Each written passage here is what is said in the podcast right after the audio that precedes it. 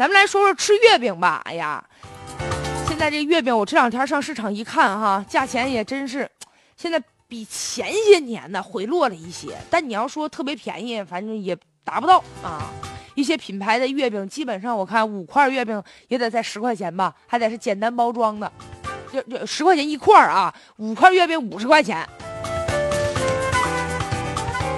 嗯，九月六号，重庆呢，这个就召开了一个这个月饼节，有个开幕式，来自广州、上海、四川、云南十多个省市，四百多个品牌的月饼参加了这个本次的月饼节。呃重庆有一公司制作了一个二百公斤的大月饼，月饼王。据说这个里面的馅儿啊都是海鲜呐，我也没吃过这么高档月饼啊，咱也不知道啥味儿啊哈。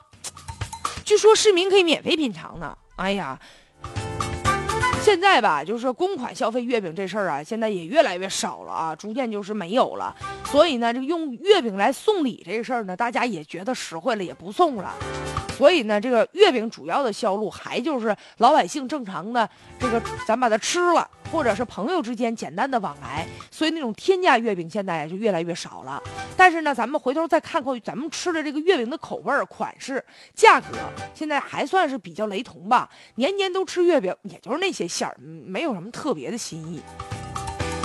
所以现在搞这么一个月饼节，最主要的呢，还是说想推销自己的月饼，弄一二百斤的月饼。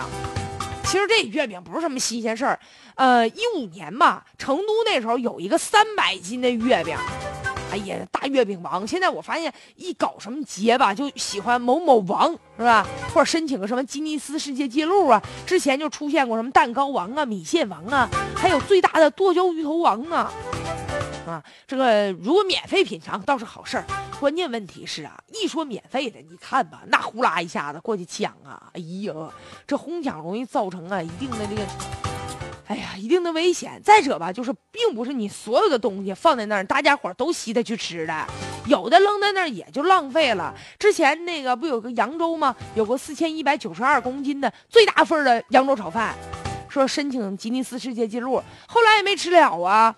放在那儿，放在室外，那那脏了，谁去吃去？差你那口扬州炒饭啊？这最终就浪费了。然后呢，吉尼斯世界纪录也表示了，那浪费了，挑战无效。说搞个活动啊，为了推广行，但活动当中一定得注意节约，不要浪费。那重庆那个月饼王，希望也能吃出文明规范来吧。